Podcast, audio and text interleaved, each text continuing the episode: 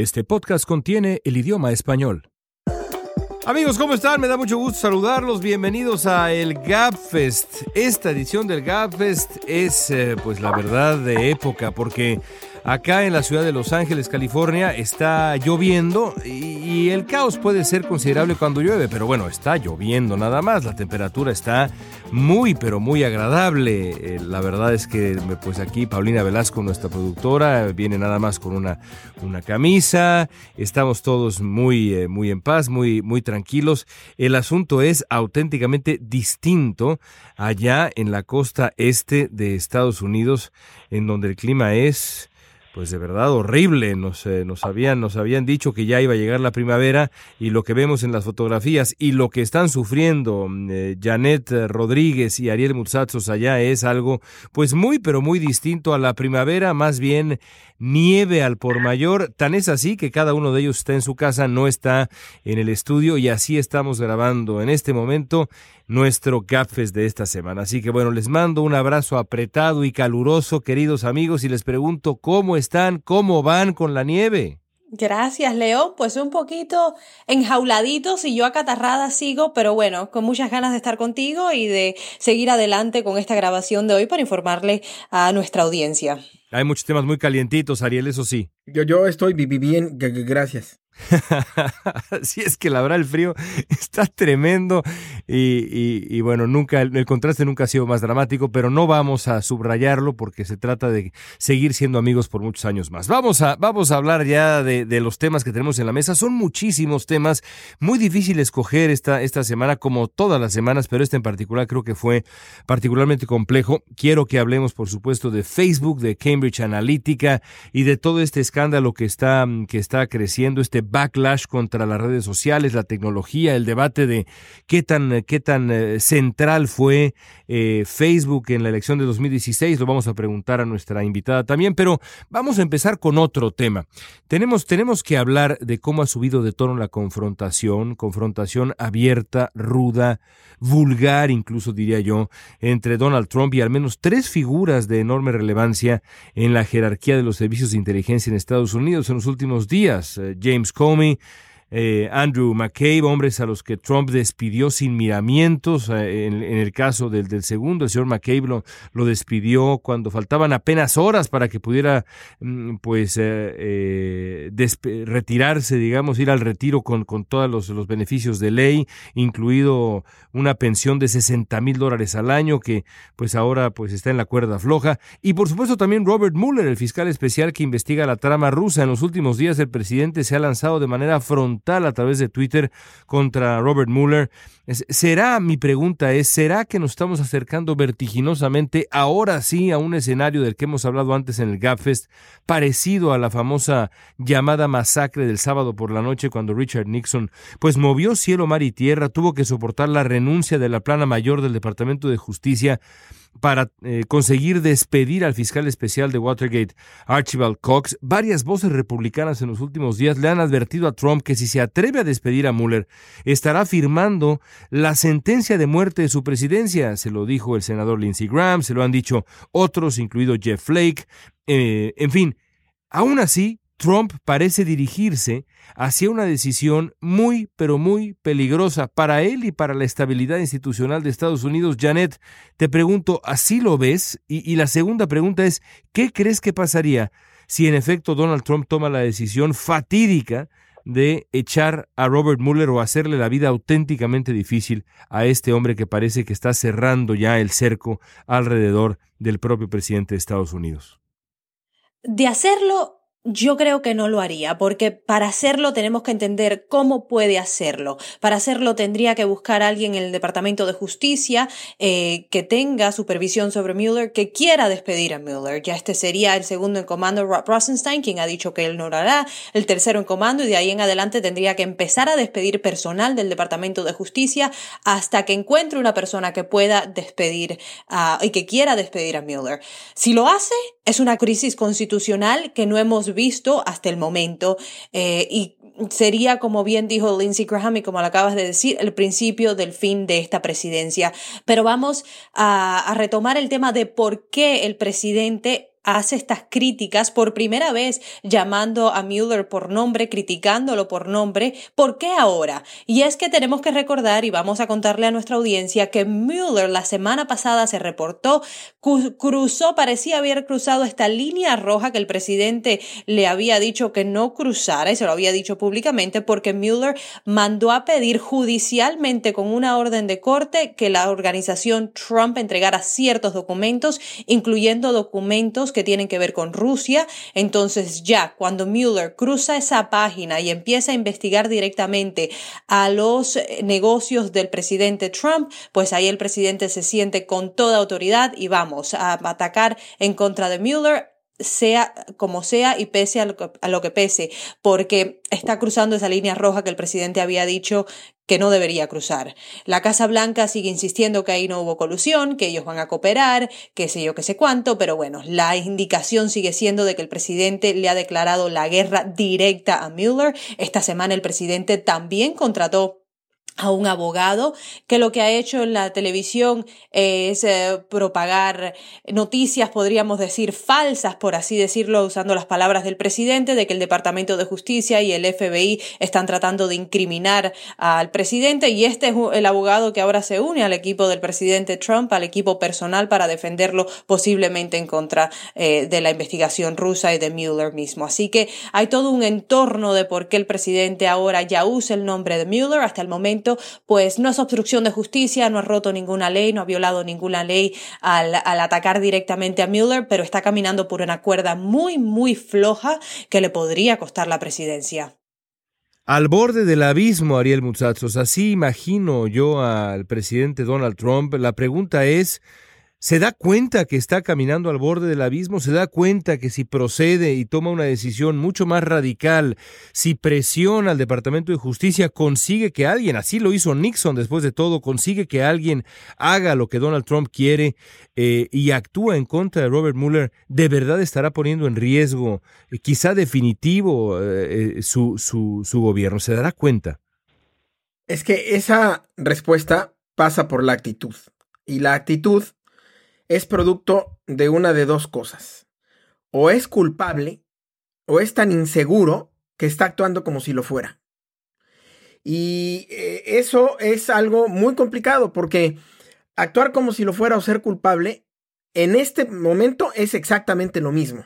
Después ya no lo será, porque evidentemente será la diferencia entre perder la presidencia por inseguro eh, o por paranoico o por lo que sea, o perder la presidencia porque realmente hubo un juicio político, un impeachment o se aplicó el artículo 25 de la Constitución. A, mí a ratos me parece que Donald Trump no es culpable, pero es eh, tan inseguro que está tratando pues de, de, por si las dudas, como vemos con tranchetes y cree verdaderamente que esto es una cacería de brujas, pues está tratando de neutralizar a Mueller y a eh, todo mundo que esté involucrado, incluso de manera indirecta con esta investigación de la Fiscalía Especial por posible colusión con Rusia, pues por si las dudas. Pero por otros momentos me parece que en realidad sí está escondiendo algo y que por eso está tratando de deslavar la credibilidad del fiscal especial y de la fiscalía. Ya ni siquiera escucha a sus abogados. O sea, los abogados le han aconsejado que por favor, eh, si, si, va a tuitear, pues que no se dirija al señor Mueller, eh, digamos, por nombre, ya lo hizo. Y ahora ya tuiteó, eh, hace un par de días, unos días, tuiteó, pues que la opinión de un profesor de Harvard era que no debieron haber nombrado a Mueller como fiscal especial y que lo que pasaba allí era una cacería de brujas, palabras más, palabras menos. O sea, el presidente ya hablando en contra, literalmente, de quien es el fiscal especial que lo está investigando. Y esa es la segunda parte de mi respuesta. Que independientemente de si es culpable de colusión con Rusia o no, o si su, eh, el tema es que es inseguro, está cometiendo un delito que se llama obstrucción de la justicia. Lo que va a importar es que se intentó oponer, intentó obstruir eh, la justicia y el avance de las investigaciones, y eso per se es un delito que sí sabemos que podría estar cometiendo, porque eso es algo evidente en Twitter, en televisión, en sus declaraciones, en su actitud eh, y en las declaraciones de su equipo. Así que aquí hay dos cosas que pueden ir muy mal para el señor presidente Trump. Y recordemos que parte de esta trama rusa y de lo que está investigando Mueller no solamente si hubo o no colusión, pero también es esto de la obstrucción de justicia, si es que el presidente está tratando de manipular esta investigación. No, esa es parte de la investigación, León. Y vamos a recordar que en esta trama rusa de la que habla el presidente, que es una cacería de brujas, ya está arrojando cargos. No, no se ha ido hacia el abismo y no ha pasado nada. Ya personas allegadas al presidente han sido encausadas, ya los rusos mismos han sido culpados de tratar de influir en estas elecciones. Entonces ya hay resultados directos de esta investigación por parte de, Mueller y el presidente sigue diciendo que es una cacería de brujas. Pues no, ya hay evidencias que han llevado a ciertos cargos y ciertos cargos muy graves en contra de personas muy cercanas al presidente. Sí, y es, es uno de estos casos eh, eh, en donde hemos rebasado los límites de lo normal en Estados Unidos de tal manera que de pronto ya no reparamos en eh, lo que es una absoluta aberración. Recuerdo el, el, el tuit de Donald Trump hace unos días, eh, cuando finalmente se anuncia la salida de, McCabe eh, y se lanza Trump, dice es un gran día para la democracia y aprovecha para pegarle a James Comey, que por cierto está por publicar su libro, que va a ser una bomba seguramente, el libro del, del exdirector del FBI, ya incluso eh, confrontó al presidente de Estados Unidos en Twitter y le dijo ya, ya veremos qué, qué dice, qué dice la gente, dejaremos que la gente eh, juzgue por sí misma una vez que, que, conozca mi, mi, versión de los hechos. A su vez le pega también a Robert Mueller. Todo esto en cualquier otra circunstancia, en cualquier otro gobierno, a, a cualquier otra escala, si estuviéramos hablando de, que ocurriera esto a escala municipal, a escala estatal, en cualquier otro momento sería un escándalo, bueno, absolutamente histórico, más allá que histórico. Si Barack Obama hubiera hecho literalmente el 3% de esto que estamos viendo, eh, eh, habrían, como, como se dice por acá, los republicanos marchado con antorchas, preparado la guillotina afuera de la Casa Blanca, la guillotina política. Eh, es, es de verdad notable cómo hemos rebasado ya los límites de la, de la normalidad hace ya un buen tiempo en Estados Unidos y esa es una muy mala noticia. Bueno, quiero, quiero, como tenemos tantos temas que tocar, quiero cambiar de tema, eh, aunque no es de manera radical, pero sí quiero cambiar de tema para hablar de lo que ha ocurrido con el escándalo mundial que es Cambridge Analytica, esta, esta firma ligada íntimamente a Steve Bannon, ligada íntimamente a la familia Mercer, que apoyó la candidatura de Donald Trump, y cómo nos hemos enterado gracias a una pues extraordinaria investigación periodística que parecía también por momentos una investigación como de, de, espionaje con grabaciones clandestinas y demás, la manera como operó Cambridge Analytica, la manera como aprovechó la información que obtuvo un hombre llamado Alexander Kogan, un académico que construyó una aplicación que se llevó eh, la información de cientos de miles de usuarios de Facebook, pero no solamente eso, sino también la red más amplia de esos usuarios, es decir, los amigos de esos usuarios. A raíz de ahí, Cambridge Analytica tiene la información de 50 millones de usuarios y a través de eso es que logra incidir en el proceso electoral en Estados Unidos. De nuevo, regreso a lo que decía yo hace unos eh, segundos, eh, Ariel. En cualquier otra circunstancia, esto sería un escándalo absolutamente mayúsculo. Eh, ¿Cómo lees tú, que además eres experto en seguridad, este, este, este asunto del que nos hemos enterado estos días?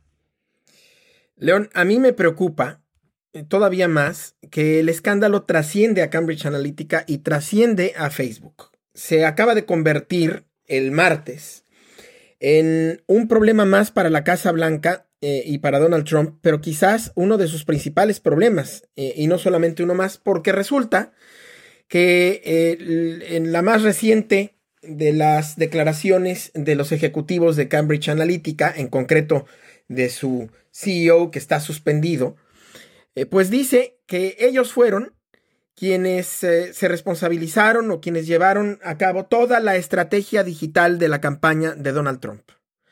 Eso es una auténtica bomba, porque quiere decir que Cambridge Analytica, eh, al llevar a cabo toda la estrategia digital de la campaña de Donald Trump, fue no solo el principal, sino el influencer guía de esa campaña a través de sus métodos. ¿Y cuáles fueron sus métodos? Pues se los cuento desde el punto de vista de seguridad. Como no podían tener relación directa Cambridge Analytica con la campaña de, Donald Trump, eh, lo hicieron a través de un super PAC, de estos eh, eh, comités de acción política pues tan usuales en las campañas electorales en Estados Unidos, tanto del Partido Republicano como del Demócrata, que se llama Make America Number One. Y este super PAC no solamente se encargaba de coordinar eh, las comunicaciones entre la campaña de Donald Trump y Cambridge Analytica, sino que además eh, se encargaba de pagar.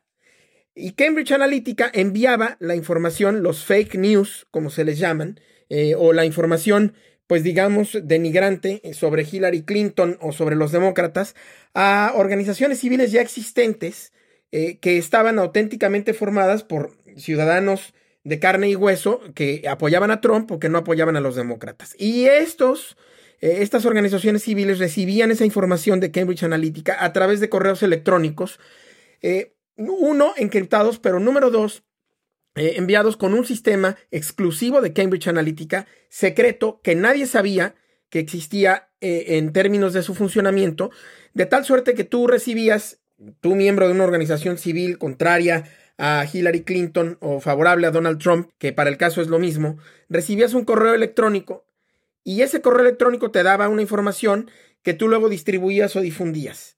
Pero ese correo electrónico, sin que tú hicieras nada, se borraba a las dos horas de haberlo recibido y no deja absolutamente ningún rastro electrónico eh, ni por supuesto de papel, de su contenido, de quién lo envió, eh, ni de los parámetros eh, que se conocen en el mundo del Internet y de la seguridad, como el servidor DNS o la dirección IP o algunos otros parámetros que te pudieran dar pues alguna pista de la localización de los servidores o de quien los envió, todo eso se borró.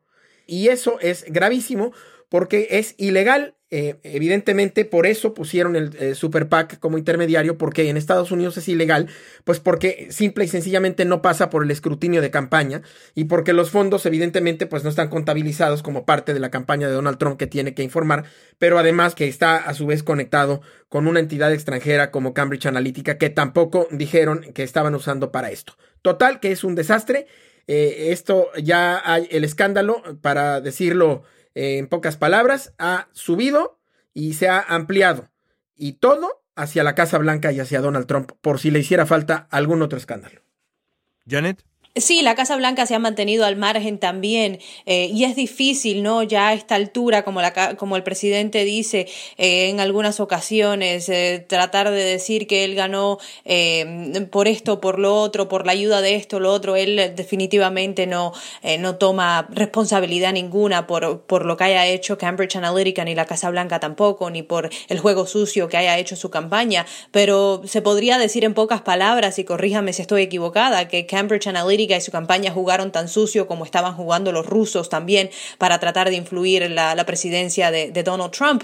Entonces, eh, yo creo que por ahora van a tratar de, mantener esto bajo el radar en la Casa Blanca. Eh, no, han, no han respondido claramente al tema desde que explotó la bomba y la verdad es que yo creo que va a ser uno de estos temas como el de Stormy Daniels, ¿no? Que van a tener una, una línea estándar y así eh, lo van a mantener a través de hasta que ya se vaya pasando los días y, el ciclo noticioso eh, pase a ser cualquier otra cosa que el presidente diga o haga.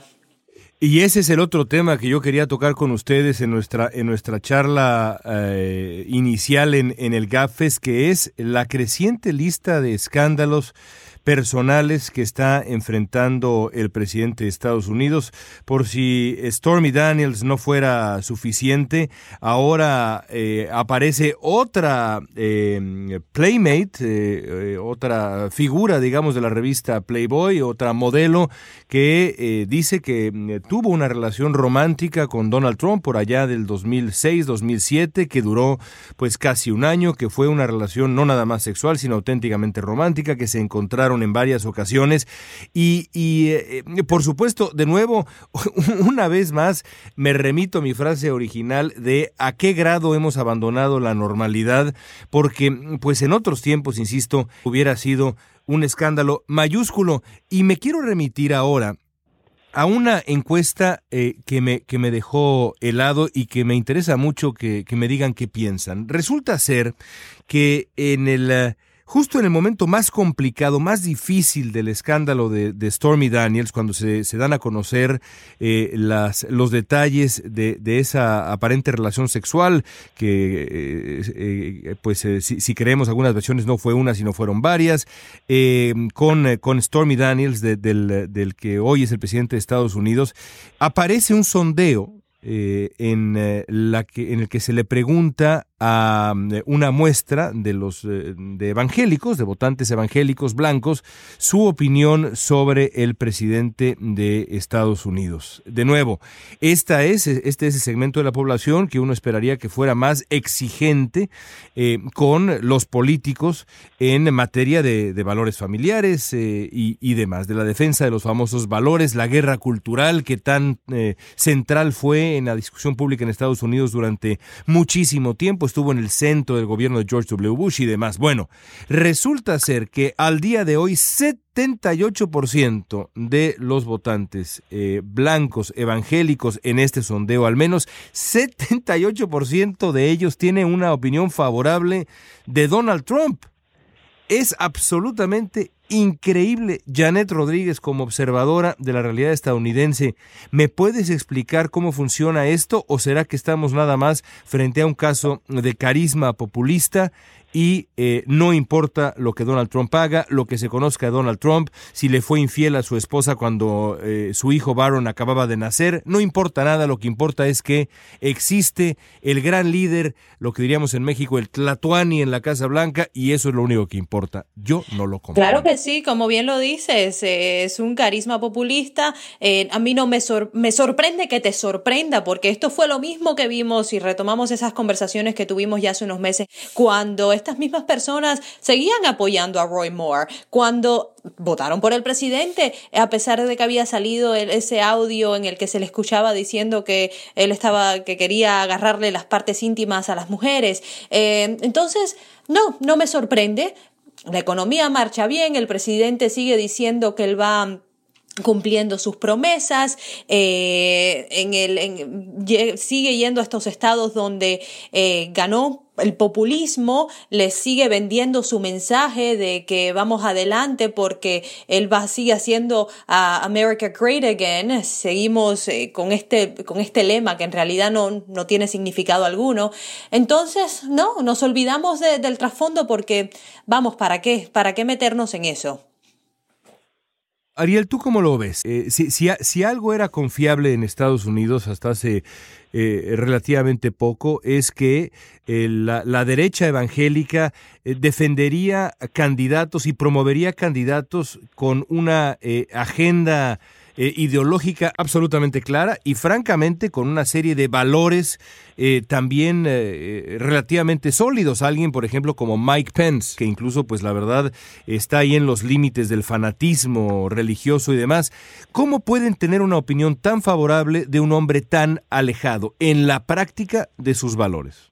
Justo eso de Mike Pence es parte de lo que te iba a decir. Es un hombre que no se queda solo con una mujer si no está su esposa con él. Eh, a ese eh, nivel ha llegado el vicepresidente de Estados Unidos, lo cual indica que en realidad, pues eh, Trump, en términos de su manera de ser, es quizás el único en la Casa Blanca y no hay nadie ni siquiera cercano a ese carisma o a esa manera de ser que le sigue funcionando a pesar de todo lo que hace y dice.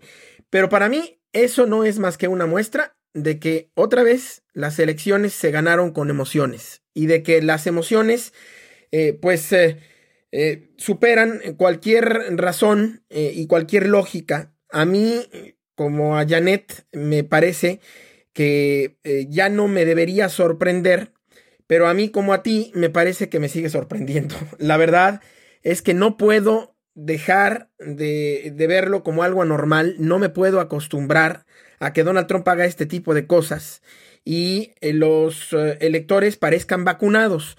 Y decía yo de las emociones porque yo creo que entonces eh, a mí me queda una sola opción para responder o para medio explicarme esto y es que los electores fueron destino de una muy eficaz y una muy exitosa campaña emocional para convencerlos de que los demócratas son tan malos para el país, para ellos, para la economía, eh, en términos de valores y de todo, que llegan hasta perdonar a, que un presidente haya sido infiel a su esposa varias veces y ah, llegan a perdonar muchas otras cosas que le sabemos a Trump, eh, con tal de que un demócrata no esté en el poder. Y hago referencia rápida al escándalo de Cambridge Analytica del que acabamos de hablar. Eh, el robo de 50 millones de eh, datos de personas en Facebook, pues tiene que ver evidentemente con poder conocer los perfiles de estas 50 millones de personas para poder darles información mucho más acorde a lo que ellos piensan, sienten y quieren y, de alguna manera están buscando.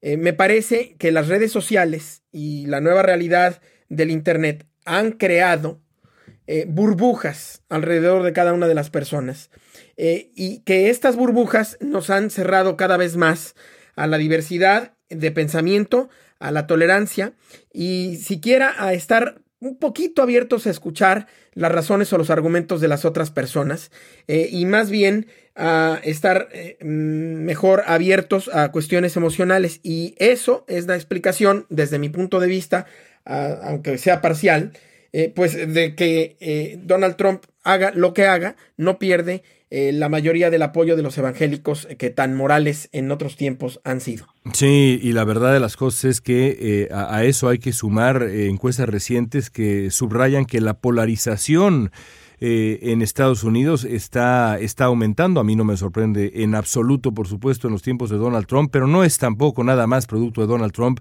Los, eh, los eh, demócratas, los liberales están metidos cada vez más en una burbuja más alejada del centro, los republicanos a su vez más alejados también del centro en su propia burbuja y eso sí, creo yo, es una enfermedad de nuestro tiempo, pero es una enfermedad auténticamente riesgosa para una democracia como la estadounidense. Bueno, vámonos a nuestra entrevista de hoy.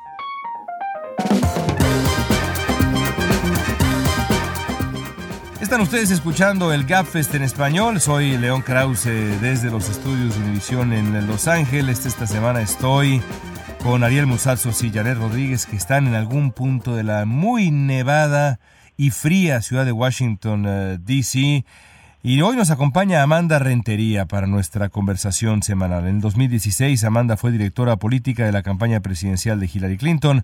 Hasta hace un año era la jefa de operaciones del Departamento de Justicia en California y hace un mes anunció su candidatura al gobierno precisamente del estado de California, estado en el que nació, hija de un padre inmigrante mexicano y una madre estadounidense. Amanda, gracias por estar con nosotros. ¿Cómo estás? Bien, gracias. No, no tanto frío aquí en California. No, la verdad es que aquí en Los Ángeles no sufrimos, no sufrimos de eso y por eso todo el mundo nos tiene envidia. Pero bueno, no, no, no, no presumamos demasiado porque Ariel y Janet van a colgar el teléfono y no queremos que eso pase. Bueno, Amanda, déjame comenzar así. Tu decisión de buscar la gubernatura de California sorprendió, sorprendió a algunos analistas acá en, en, uh, en California misma porque dicen, bueno, ya va tarde eh, ¿Por qué decidiste entrar a la contienda tanto tiempo después que tus rivales, pienso por ejemplo en eh, Gavin Newsom, en Antonio Villarraigosa y demás, que llevan en esto pues incluso, incluso años? ¿Qué, te llevó a tomar esta decisión? Mira, es porque necesitamos diferentes líderes que van a, van a traer diferentes perspectivas y todo el tiempo estamos hablando de tenemos que, tenemos que tener una nueva generación, nuevas mujeres, perspectivas aquí cuando miras, la verdad es un año pasado, nunca, personas no pensaban a ese momento que una mujer puede hacer esto o una mujer latina puede hacer esto, pero ahora estamos mirando que latinas, mujeres, latinos están creciendo de votantes y están, tienen poder que es diferente que cualquier año pasado. Janet. Amanda, de llegar a ganar, tendrías que enfrentarte a una administración que ha sido crítica de California y no le da pena decirlo al presidente Trump. ¿Cómo tú actuarías ante el mandatario? Mira, la verdad es que necesitamos una gobernadora que entiende cómo cosas trabaja en Washington, D.C. Y como yo era una jefe de gabinete en el Senado, entiendo um, cómo tratar de uh, juntar con diferentes senados o congresistas para que tenemos los recursos que necesitamos, para que tenemos un, como digo, un equipo federal con, California. Y eso yo creo que es la más importante, especialmente ahorita, porque es verdad que estamos peleando con este presidente, pero también tenemos, podemos juntar con unas personas que tienen posiciones muy importantes en el Congreso, en el Senado y también en el House of Representantes. So, yo creo que, que tenemos que tener una persona así, una persona que tiene esa experiencia en Washington, D.C. ¿Y tú estarías lista para recibir críticas directas del presidente cuando estés en campaña y si es que el presidente se dirige a ti específicamente? Oh, sí, oh, sí, como no, por favor, mi papá es zacatecano. Mira, tenemos que tener fuerza aquí. Y yo creo que cuando estás ayudando a la gente, cuando estás apoyando a las cosas buenas de nuestro país, Um, yo tengo mucha pasión de eso y no podemos parar porque el momento que paramos, um, todo va a regresar a, unas, a un tiempo cuando como mis papás no pueden ir al tienda o no pueden ir a un restaurante porque mexicanos no podían hacer eso en, en tiempo pasado. Y no podemos regresar a ese momento. Y como dice mi papá, mira, mija, tienes que pelear para las cosas que están buenas, que para las cosas que van a ayudar a otros. Y mira, palabras de Trump no me importa. Y um, la verdad es, mucha gente habla que mi candidatura es como el anti-Trump, porque soy la hija de un, inmigrante, soy una mujer, um, estaba en la campaña de Hillary. Um, todo eso es como anti-Trump. Y entiendo muy bien que él no le gusta la candidatura ah, de una persona como yo. Ariel. Esto que mencionabas de anti-Trump es interesante porque eh, serás también anti-Trump en el método eh, de ganar elecciones. Y me refiero a esto. Yo, creo que para nadie es un secreto, y esto ya es algo evidente, que las elecciones se ganan con emociones, independientemente de, de qué partido seas. Eh, la verdad es que a Hillary Clinton le afectó muchísimo no haber conectado con el electorado. Eh, tú vas a enfocarte en la parte racional, en la parte de propuestas, o vas a tratar de conectar emocionalmente como latina con tu electorado. Eh, y en ese sentido, ¿cuál es el reto que ves? Yo voy a enfocar a conectando con las personas. Um, la verdad es, propuestas están muy importantes y yo no creo que hay, un, hay mucha diferencia con los candidatos aquí en California de los propuestas. Hay algunos aquí o allá, pero, pero no tanto. La importante, la cosa importante es conectar con la gente. Y ahorita tenemos una nueva generación que está hablando de las cosas de Dreamers, que están hablando de los armas que están marchando en la, pues esta semana van a marchar. Mira, tenemos que tener candidatas que pueden conectar con esa generación, que pueden decir, mira, tenemos que marchar, pero también tenemos que votar y también tenemos que entrar a carreras, servicios públicos también, porque yo no quiero que esta nueva generación piensa que no pueden cambiar las cosas en el gobierno.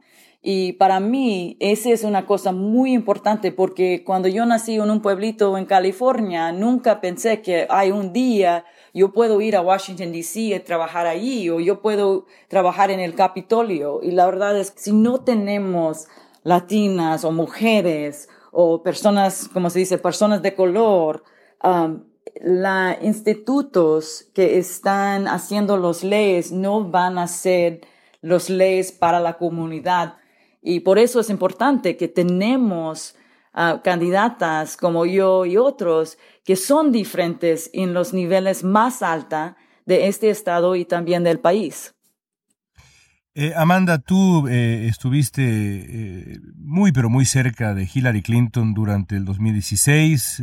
fuiste de las voces más importantes dentro de esa campaña que vivió pues una noche traumática eh, aquel 8 de noviembre del, del, 2016. Desde entonces, pues mucha gente ha tratado de llegar a conclusiones sobre lo que ocurrió, incluso la propia Hillary Clinton, que así le llamó al libro que escribió después de la campaña.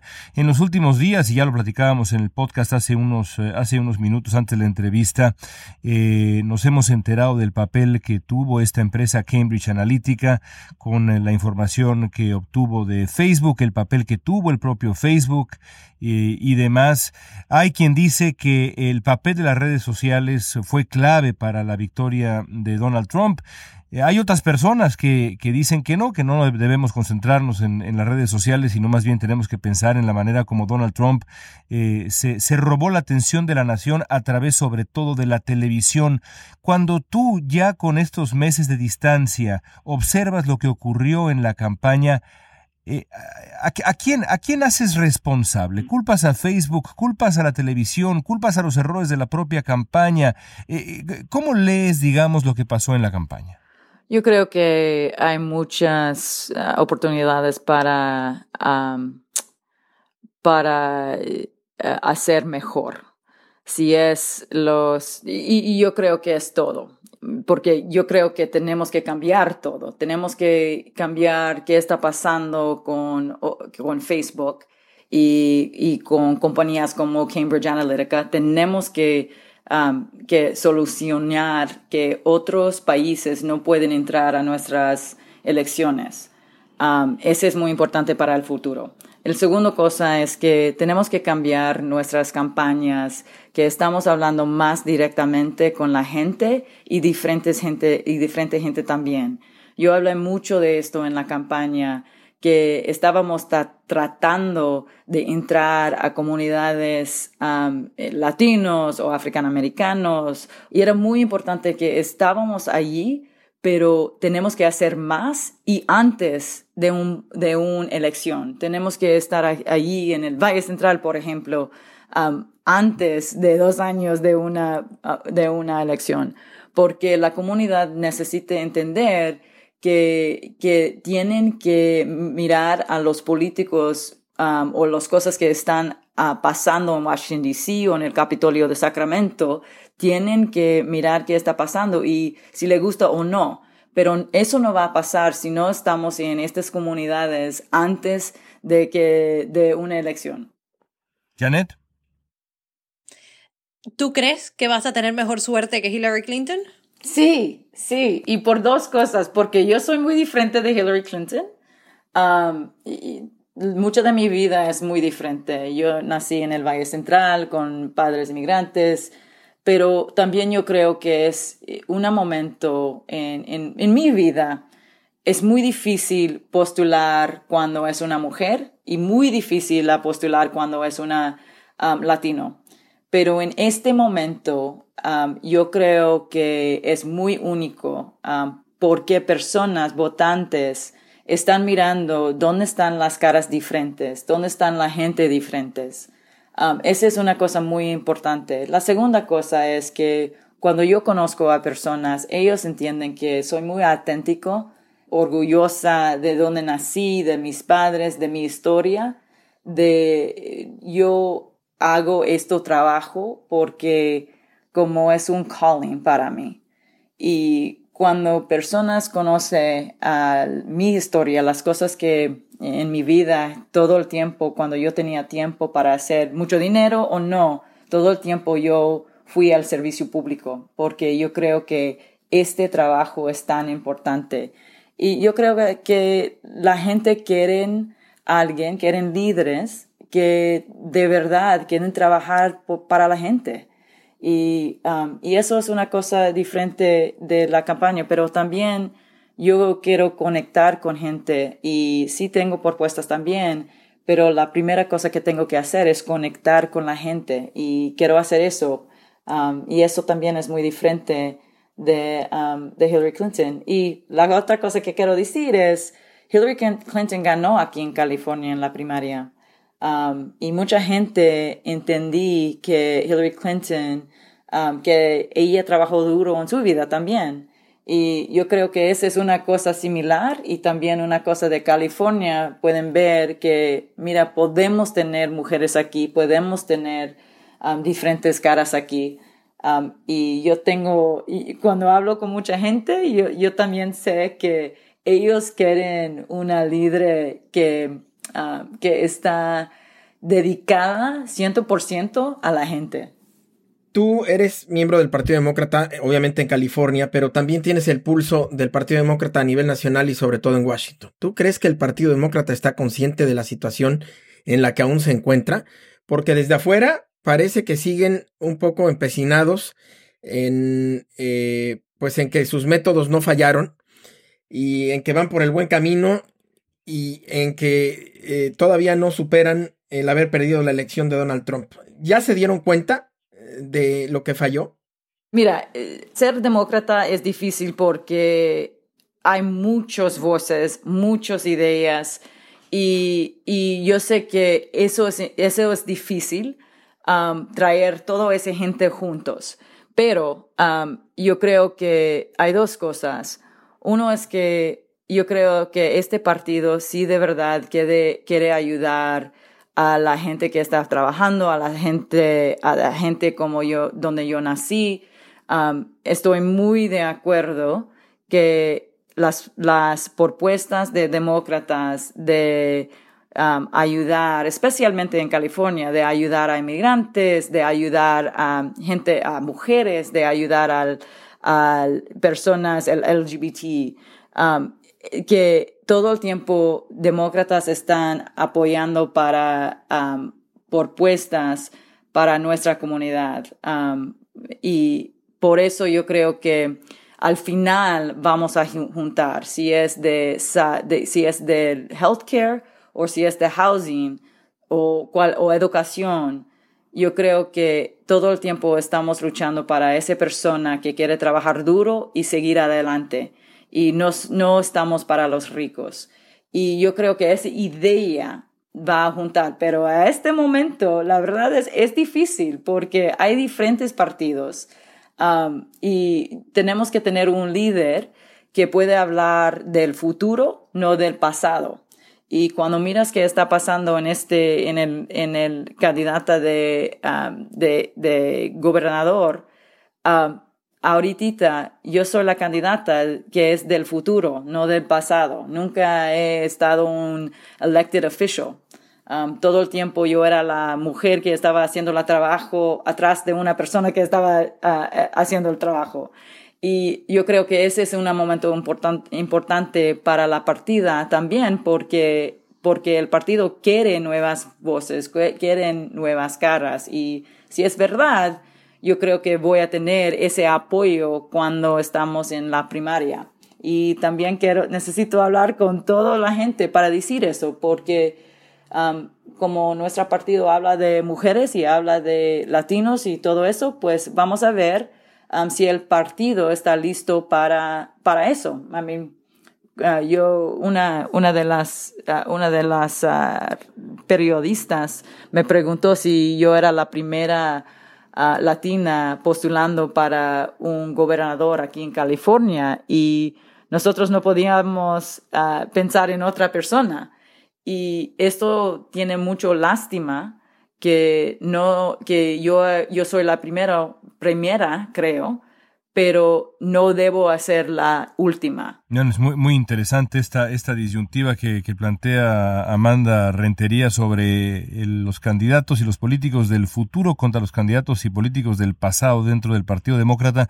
Amanda, te agradecemos eh, muchísimo. Gracias por estar con nosotros. Gracias. Amanda Rentería, muchas gracias. Adiós. Es muy interesante, sin duda alguna, lo que nos eh, decía Amanda Rentería, esta, esta, esta idea de que el Partido Demócrata en realidad se debate entre los políticos del pasado y los políticos del futuro antes que los políticos de centro y los políticos de izquierda. Esa idea, por cierto, que ya nos eh, compartió alguna vez por acá en eh, el GapFest, eh, según recordaba yo hace unos segundos, no solamente Eric Arcetti, sino también Kevin de León. Así que bueno, me quedo pensando si, si no será ese el gran debate en el 2020 para el Partido Demócrata. En fin, bueno, vamos a dejar la política por un, eh, por un segundo y vamos a meternos en el, en el mundo un poquito más diverso de nuestros eh, ya tradicionales broches de oro. Janet Rodríguez, te toca comenzar hoy con tu brochecito. Pues para mi broche yo les quiero hacer una pregunta, pero les presento el caso antes de hacerle la pregunta. Aquí en Washington hay un chef muy famoso que se hizo su nombre en este programa de televisión eh, Top Chef, Mike Isabella. Tiene un imperio ya de más de una docena de restaurantes, creo que son 11 o 12 restaurantes aquí en Washington, valorado en más de 30 millones de dólares.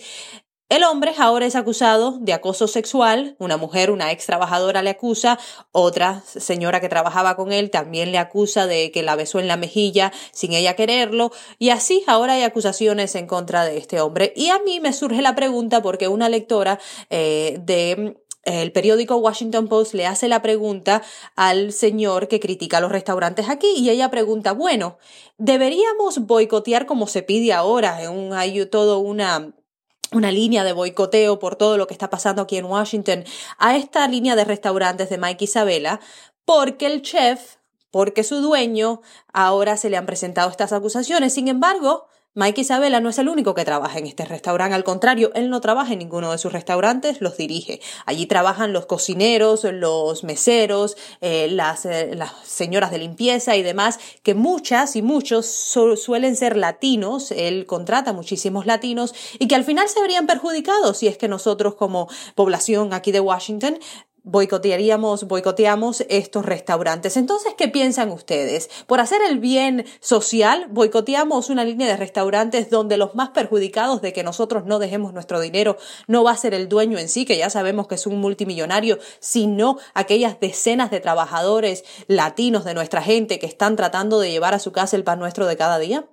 Es una pregunta, la verdad, interesantísima que yo no me había planteado jamás, pero, pero tiene, tiene, tiene todo el sentido, Janet, porque eh, recorriendo la, historia de Mike Isabella, y yo lo, recuerdo muy bien en Top Chef, soy, soy muy fan de Top Chef, siempre me ha gustado mucho el programa, eh, recordando su historia, bueno, ha, construido un, un, imperio de decenas de millones de dólares, así que pase lo que pase con él, él ya tiene en el banco seguramente millones y millones de dólares caso muy distinto al, eh, a los garroteros, a los meseros, a la gente que trabaja en la cocina eh, y que en su mayoría son, pues no es difícil adivinarlo, la mayoría de ellos son hispanos. Así que yo respondiendo a tu pregunta, me parece que en este caso como seguramente en otros, pienso por ejemplo en los casinos de Donald Trump, eh, si de pronto uno quisiera boicotearlo y demás, bueno, en esos casinos eh, en Las Vegas para empezar trabajan pues cientos y cientos, quizá miles de también de hispanos, de gente que no tiene ni por asomo el dinero que tiene Donald Trump.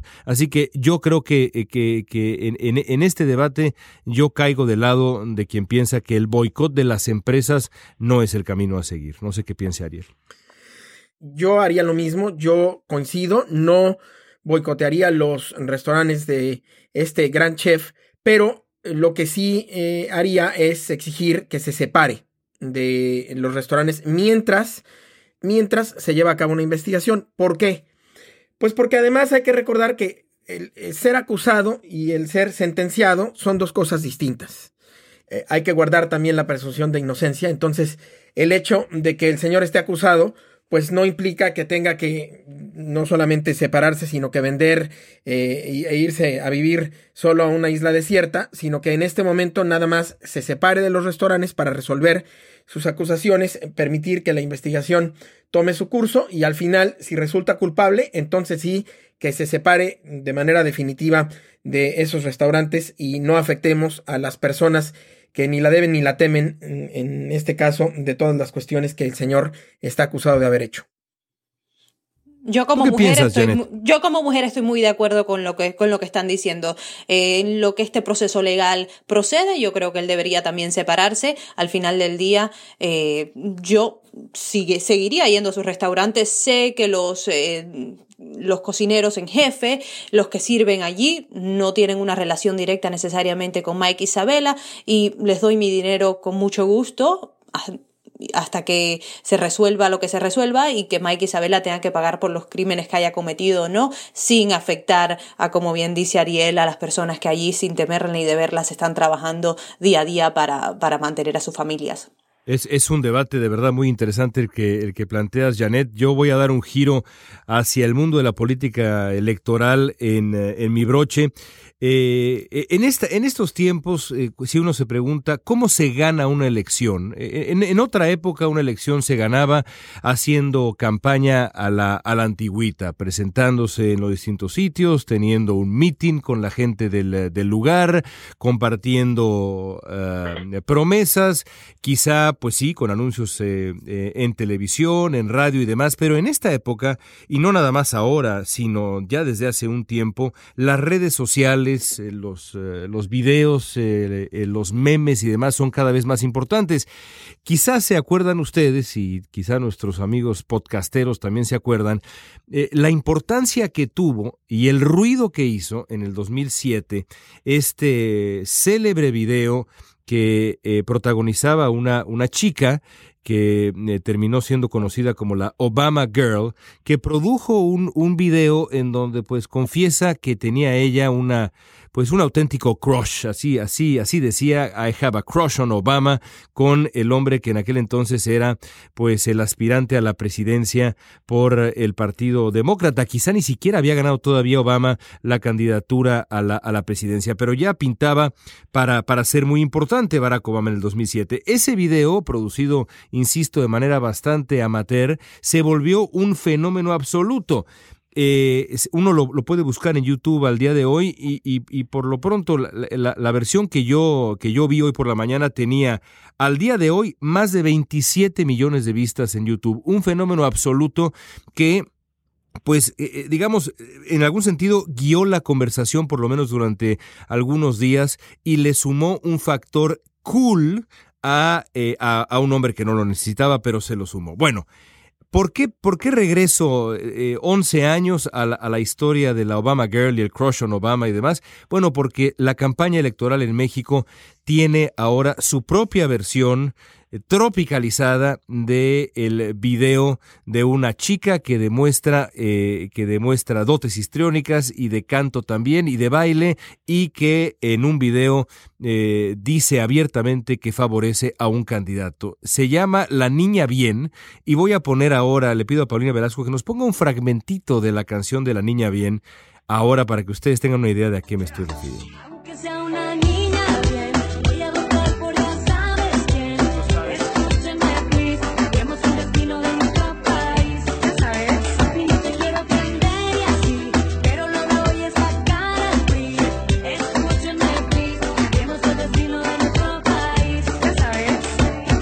Es un reggaetón eh, en el que esta, esta chica pues eh, como podemos escuchar, dice que ella es una niña bien y va a votar por ya sabes quién. Ya sabes quién en México, eh, en otro acto genial de propaganda, propaganda política, equivale al nombre de Andrés Manuel López Obrador.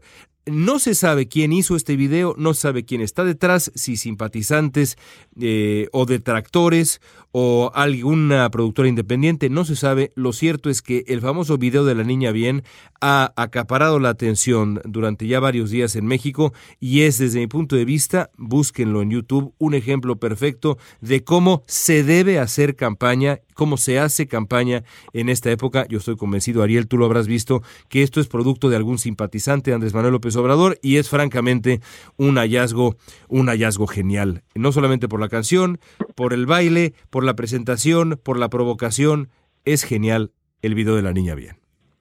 Al que se le ocurrió o al que evocó este video de Barack Obama que estabas diciendo, de I have a crush on Barack Obama, pues tiene todos mis respetos en términos eh, creativos y de estratega de campaña, pero sabemos que el video fue hecho por una productora independiente del sur de la Ciudad de México. Sabemos el nombre de esta chica y sabemos también que no es una estudiante del ITESO, sino que es una eh, pues eh, trabajadora en un gimnasio eh, y, y, que se prestó para hacer el video y también ha hecho algún tipo de modelaje, ha sido edecán, en fin, pero no sabemos quién lo pagó y quién en realidad, como has dicho, está detrás de ese video. Me parece un fenómeno muy interesante porque independientemente de que se haya descubierto ya que por lo menos el video no está hecho por el Instituto Tecnológico y de Estudios Superiores de Occidente, como en un principio se había dicho, ni tampoco está hecho por estudiantes, y que la que aparece en el video tampoco es un estudiante, ni mucho menos una niña bien, pues de todas maneras el video ya tuvo circulación entre millones de eh, pues eh, internautas que lo estuvieron ya viendo y el impacto del video ya en buena medida está, yo creo que consumado. Y el hecho de que luego vengan aclaraciones, pues es un poco como esas noticias que te despliegan en primera plana y luego te aclaran al día siguiente en la sección de aclaraciones de la última página, chiquito, en un periódico o en una revista. El mayor impacto lo tuvo la noticia original y aunque luego eh, para el récord, para el registro quede aclarado, pues la verdad es que el daño o el beneficio en favor de un candidato, en este caso Andrés Manuel López Obrador, ya está. Y volvemos a lo que hablábamos, no, León, volvemos a lo que hablábamos anteriormente, de la importancia que está teniendo en estos momentos una campaña emocional y de hacer campaña emocional más que nada.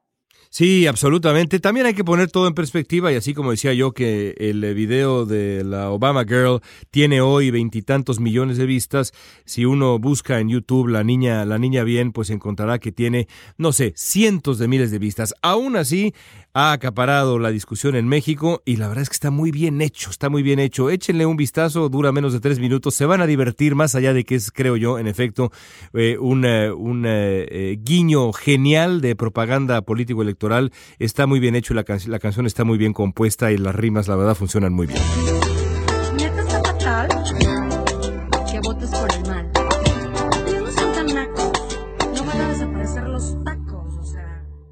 Ariel Muzazzo cierra nuestro Gapfest de este día con tu broche de oro. Cierro con algo que no sé si vaya a cerrarse pronto, que es el Tratado de Libre Comercio de Norteamérica. Ha habido muchos rumores de que eh, podrían estar ya hacia la parte final de la renegociación. El mismo presidente Trump, contrario a lo que había venido haciendo, ha dado señales positivas. Los canadienses se han acercado a Robert Lighthizer, al representante comercial de Estados Unidos. El chiste es que el rumor es que los Estados Unidos, un rumor eh, sustentado además en una nota del periódico canadiense de Globe and the Mail, los Estados Unidos estarían ya dando su brazo a torcer y estarían a punto de retirar, si no es que ya han comunicado a sus contrapartes mexicanas y canadienses, esta exigencia de elevar el contenido estadounidense en eh, la regla de origen de los automóviles, que no es más que eh, pues el contenido que los automóviles tienen, ya sea en manufactura o en materiales, eh, cuando son producidos, para poder saber si eh, pueden circular libremente en Norteamérica sin aranceles o si se les imponen algunos aranceles. Sabemos que entre México y Estados Unidos muchas veces eh, pues un auto o un prospecto de auto cruza la frontera hasta siete veces antes de convertirse en un automóvil. Así de integradas están las cadenas de producción. Y entonces, pues esto era uno de los dos o tres principales puntos de tensión. El tema es que Estados Unidos parece que habría dado su brazo a torcer. Y si esto es cierto, entonces tendríamos un tratado de libre comercio renegociado y listo para ser eh, pues eh, firmado y pasado a los respectivos eh, a las respectivas instancias legislativas de cada país, pues por ahí de abril Vamos a ver qué pasa. De otra suerte, el mismo Trump lo ha dicho. Si en un mes no tenemos acuerdo, lo dijo cuando fue a visitar, por cierto, los prototipos del muro, pues entonces vamos a esperar, eh, todo indica, al siguiente presidente. Y el siguiente presidente, todo indica, es Andrés Manuel López Obrador. Y Andrés Manuel López Obrador ya dijo que va a nombrar a un economista, pues muy conocido y reconocido, pero que parece de la vieja guardia, este hombre Jesús Seade, eh, Elú como jefe de la negociación mm, técnica del Tratado de Libre Comercio o de la renegociación y eh, hace unos días, pues una colaboradora muy cercana de Andrés Manuel López Obrador había dicho que eh, pues en realidad el equipo eh, del Tratado de Libre Comercio iba a seguir y si le suena conocido, pues es que eso mismo hace Trump. Así que de populista a populista, sin importar si uno es de izquierda y otros de derecha, el chiste es que le llevan la contraria a lo que dicen sus equipos, incluso cuando lo acaban de decir. Así están las cosas en el Tratado de Libre Comercio. No sé ustedes qué piensan ¿Habrá tratado o no habrá tratado con este presidente Peña Nieto? Yo creo que sí, yo creo que sí, eh, eh, creo que los incentivos están dados y creo que las noticias que, te, llegan a ti, que, conocemos todos y que ahora nos compartes, eh, indicarían que los incentivos, insisto, están ahí para cerrar esto antes de que se sume más incertidumbre, más inestabilidad a la relación bilateral. Creo que va a ocurrir y por supuesto deseo que ocurra ya veremos qué sucede porque, pues después de todo, con, eh, con eh, el presidente de Estados Unidos, Janet, todo puede pasar. Todo puede pasar y yo creo que al final el presidente alardea de que no, que no, que no, eh, de que todo se tiene que dar a, su beneficio, pero yo creo que sí, que ya se está dando cuenta. Al final dejó afuera a México y a Canadá en cuanto a los aranceles para que se resolviera el tema de NAFTA y vamos a ver que yo creo que sí, que finalmente los acuerdos se van a lograr y, y el presidente también va a dar su brazo a torcer. Bueno, pues hasta ahí vamos a dejar nuestro GapFest del día de hoy. Gracias, Ariel Muchachos. Gracias, Janet Rodríguez. Ya mejórate, Janet. Sí. Caray, yo, yo, voy a hablar con nuestros jefes de Univisión para que te dejen descansar por lo menos un par de semanas y regreses al full, al full. Muy bien. Amigos, gracias. Soy León Krause desde Los Ángeles, California. Gracias por habernos acompañado. Les agradecemos también que estén suscritos a nuestro podcast, que hablen bien del podcast, que lo recomienden, que más gente nos descargue, nos escuche este podcast. Y por supuesto, si se topan por ahí con las famosas estrellitas, dennos eh, cinco estrellas, porque de esa manera es que nos hacemos eh, muy famosos y no queremos la fama. Lo que sí queremos, sin duda, es el prestigio para que más gente nos encuentre y nos eh, pueda apoyar con el favor de su atención. Gracias de nuevo a Paulina Velasco, nuestra productora. Gracias a Andrew Parsons, a Mario Ochoa, de nuevo a Ariel y a Janet y a todos ustedes por escucharnos. Hasta la próxima.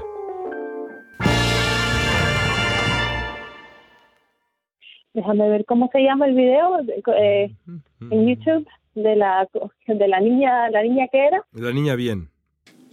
La niña.